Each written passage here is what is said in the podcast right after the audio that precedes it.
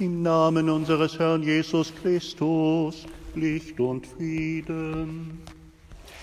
Liebe Zuhörerinnen und Zuhörer, liebe Freunde der Kirche St. Joseph hier auf dem Rotenberg in der Nähe des Marienkrankenhauses. Es ist Herbst geworden, die ersten Herbststürme haben wir hinter uns und ach ja, auch ein großer Ahorn zu trocken. Die vielen Jahre ist abgebrochen. Viel Holz mussten wir aus unserem Garten heraustragen und haben Sorge und Bedenken, dass noch viel mehr Schäden an unseren vielen Bäumen hier auf unserem Berg, auf den 13.000 Quadratmetern Grund und Boden der Kirchengemeinde gehört, zutage trifft. Dass wir da noch tun und machen müssen, Schöpfungsverantwortung übernehmen, für die Zukunft planen, uns gegen den Klimawandel stemmen mit noch viel mehr Aktionen und Verantwortungsbewusstsein und Vorbildcharakter. Eine Kirche muss auch klimaneutral sein. Christen müssen klimaneutral beten. Verantwortliche Menschen müssen sich gegenseitig ermutigen und vieles überlegen und tun, dass nicht das Allerschlimmste eintritt, dass wir in unserem Erdenhaus nicht länger leben können und ganz vielen Orten dieser Erde ist das ja schon so. Der Klimaschutzbericht der Bischofskonferenz, drei Jahre hat man daran gearbeitet, er umfasst Berichte aus allen Diözesen. Er ist ein erster guter Schritt, aber er ist jetzt nicht der ganz große Durchbruch, wenn man auf zwei Blatt Papier kurz und knapp skizziert, was die einzelnen Diözesen machen.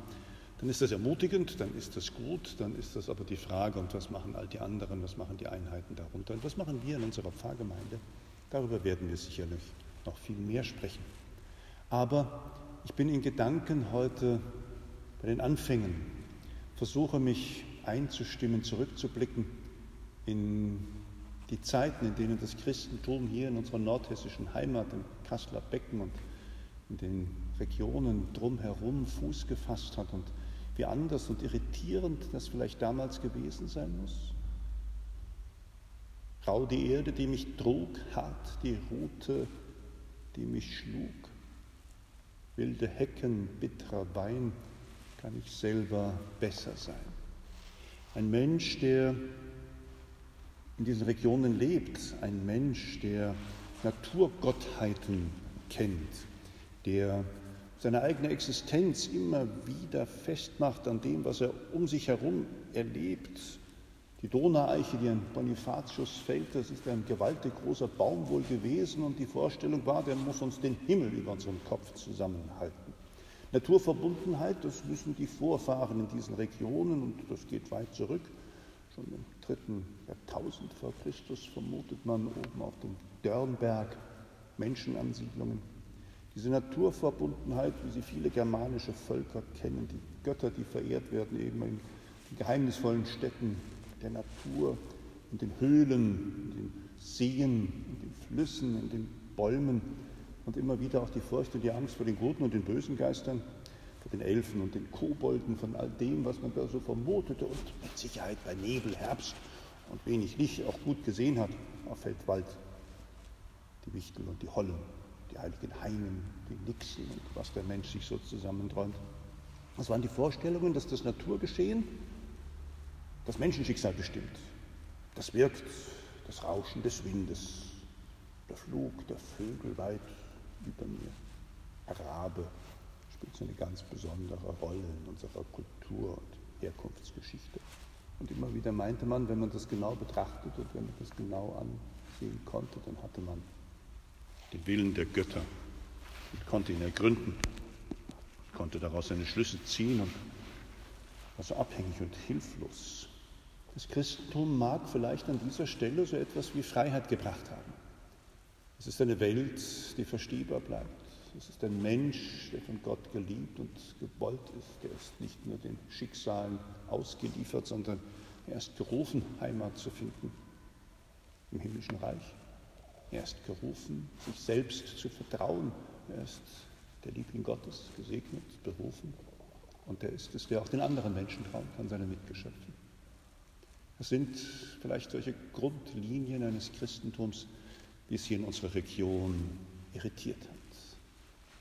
wie es in dieser Wildnis und in dieser rauen Landschaft vielleicht ein wenig Hoffnung und Zuversicht geschenkt hat. Wer weiß es, die Missionsreisen des heiligen Bonifatius, das Wirken eines heiligen Sturmius, das Entstehen von Kirchen, Klöstern, Kapellen und des Glaubenszeugnisses. Es ist 1300 Jahre her und es hat sicherlich Wirkungen in unserer Zeit. Missionstätigkeit eines Bonifatius voller Leidenschaft, voller Planung, voller Hoffnung, auch dieses rudimentär vorhandene Christentum wieder auf die Wurzel zurückzuführen, die Gemeinschaft zu suchen. Das war sein Plan, das waren seine Aufgaben. Apostel der Deutschen nennen wir ihn deswegen, wir kennen ihn. Märtyrer, so verehren wir ihn. Er wird verehrt von den Katholiken als ein solcher, weil er bei einer seiner Missionsreisen von, ja, weiß ich nicht, Friesen, Räuberbanden mit seinem Tross aufgegriffen und viele und vor allem er dabei ums Leben kamen. Germanenmission, so nannte sich das Unternehmen.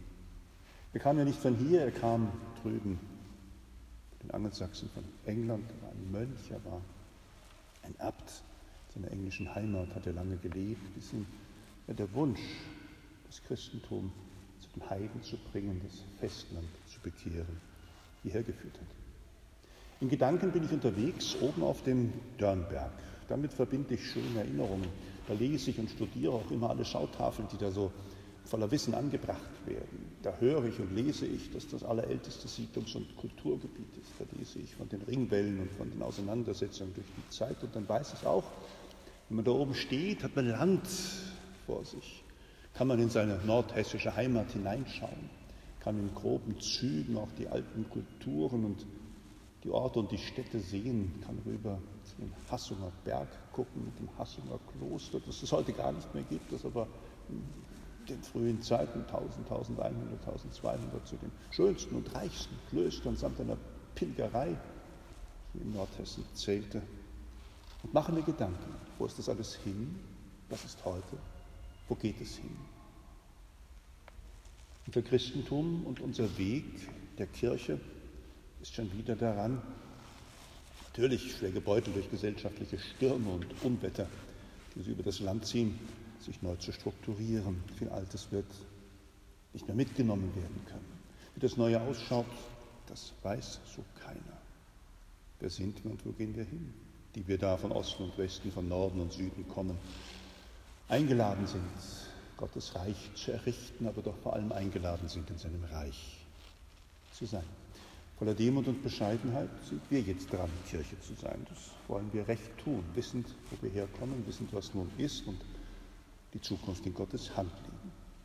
Eine schöne alte Legende erzählt aus eben diesen Kulturlandschaften vom Dörnberg und einer Wichtelkirche. Das sind Basaltformationen, die naja, aussehen wie ein Turm und ein kleines Schiffchen. Und da steht er so da, dass es die Fantasie anregt und die Sage, die erzählt wird, sie ist eine, die genau darüber berichtet, wie Christentum mit der damaligen Zeit, mit der germanischen Religion zusammenkommt, wie da versucht wird, Brücken zu bauen oder versucht wird, sich abzugrenzen, wie da versucht wird, das Neue wertzuschätzen und das Alte zu bewahren oder eben das Alte wirklich hinter sich zu lassen und zu sagen, seht, ich mache alles neu, das muss anders werden. Es verliebte sich einst ein listiger Wichtelkönig. Da sind wir in den germanischen Mythen, Sagen und Welten, der in den Tiefen der Erde, auf den Höhenzügen und den Bergen, im Wald, bei den Bäumen und überall, wo die Natur in besonderer Weise uns gegenübertritt, den Wichtelkönig, den Geschöpfen, die es da auch noch gibt, das Schicksal der Menschen bestimmen. Jedenfalls der Wichtelkönig verliebte sich in ein junges Mädchen aus Zierenberg, er ist eine begegnete Menschengestalt. Aber schon gleich war klar, es ist unterschiedlicher Glaube, der sich da begegnet, der der Mann und Frau trennt. Die Frau, das junge Mädchen sagt unter einer Bedingung, dass du Christ wirst, kann ich mir eine Verbindung vorstellen, kann die Hochzeit stattfinden. Der Wichtelkönig, der Listige, der junge Mann seiner Gestalt für diese geplante Hochzeit, für diese Verbindung, hat er mit allem, was er hatte und konnte, sich ins Zeug gelegt und eine kleine Kirche gebaut und den Hochzeitsort oben mit dem alten Kulturlandschaften des Dürnbergs. Gebaut hat er sie aus, klar, funkelndem Bergkristall an der Quelle des Heilerbachs. Beim Betreten und beim Merken und Überlegen hat das junge Mädchen aber gesehen, dass diese Kirche, weil nur äußerlich und formal, vielleicht nur aus List und Tücke gebaut, um das Menschenkind zu gewinnen, kalt und seelenlos geblieben ist. Die Ehe, die Verbindung hat sie abgelehnt.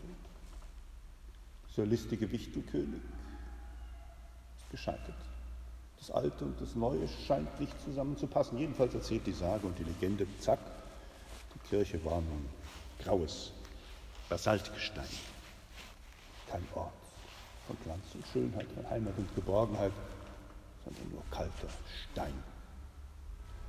Liebe Zuhörerinnen und Zuhörer, in all diesen Geschichten wird klar, wie schwierig, herausfordernd auch die Aufgabe ist, Altes und Neues zusammenzubringen, Menschen zu gewinnen, die Wärme und die Zärtlichkeit und die Glut des Evangeliums voller Leben immer wieder in den Herzen der Menschen zu verwurzeln, Wege zu suchen, dass die Menschen diese Botschaft erreicht, dass das Reich Gottes sich vollendet. Wer ist es, so heißt es im Evangelium von heute, der da gerettet werden kann? Der Herr antwortet, bemüht euch mit allen Kräften durch die enge Tür zu gelangen. Viele, sage ich euch, werden versuchen hineinzukommen, aber es wird ihnen nicht gelingen. Es wird immer einhergehen mit Enttäuschung und mit Trennung. Und wenn dann so eine Tür, so heißt es im Evangelium, geschlossen ist, wenn der Herr des Hauses aufsteht, die Tür verschließt, dann steht ihr draußen, klopft an die Tür und ruft, Herr, mach uns auf. Er aber wird euch beantworten, ich weiß nicht, wo ihr seid. Dann werdet ihr sagen, wir haben doch mit dir gegessen und getrunken und du hast auf unseren Straßen gelehrt. Er aber wird erwidern, ich sage euch, ich weiß nicht, woher ihr seid. Weg von mir. Ihr habt alle Unrecht getan.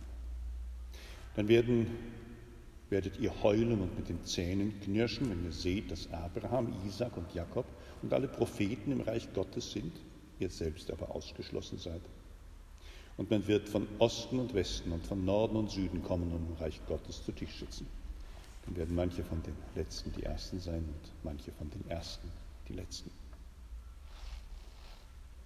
Wir wissen nicht, wie der Weg der Kirche in die Zukunft geht. Wir wollen ihn mutig gehen. Wir wollen dabei sein. Wir wollen die offenen Türen sehen und die Herzen bereithalten, mit Jesus zu gehen, damit wir in sein Reich kommen.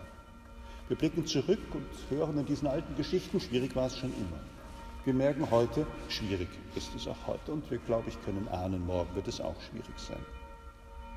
Aber wir beten doch für die Menschen, dass sie den Weg finden, dass sie das Ziel ihres Lebens erreichen sie zueinander finden und dass sie vor allem Gott ehren und ihn lobpreisen. Die Völker der Erde, die doch oft so zerstritten sind und voller Irrungen und Wirrungen nicht immer das Beste und das Wohl aller im Blick haben. Von so Gemeinden, die manchmal träge, mürbe geworden sind, lustlos und manche sagen uns ja auch langweilig, dass sie sich aufmachen dem Herrn entgegengehen. Lasst uns voller Zuversicht das Gebet des Herrn sprechen. Dein Wille geschehe, Herr unser Gott. Dein Reich komme wie im Himmel, so auf Erden. Gib das Nötige, das wir brauchen. Verzeih uns Sünde und Schuld und bewahre uns in deinem Namen. So lade ich Sie und euch ein, ja gerne dieses Gebet zu sprechen, eine Kerze anzuzünden, ein Kreuz oder ein Heiligenbild herbeizuholen den eigenen Glaubenswegen nachzugehen in Gedanken und heute das Bekenntnis zu sprechen. Mit dir, Herr, will ich unterwegs sein, auf dich vertraue ich. In deinem Namen will ich es wagen. Amen. Meine lieben Gruß und aller Segen von der Kirche St. Joseph hier auf dem Rotenberg in der Nähe des Marienkrankenhauses, von Stefan Krön und dem Hilfsfacher der Pfarrei St. Elisabeth, dem Sozialpfarrer hier auf dem Rotenberg und dem Stadtseelsorger der kleinen Gruppe des Malteser Hilfsdienstes in dieser Stadt.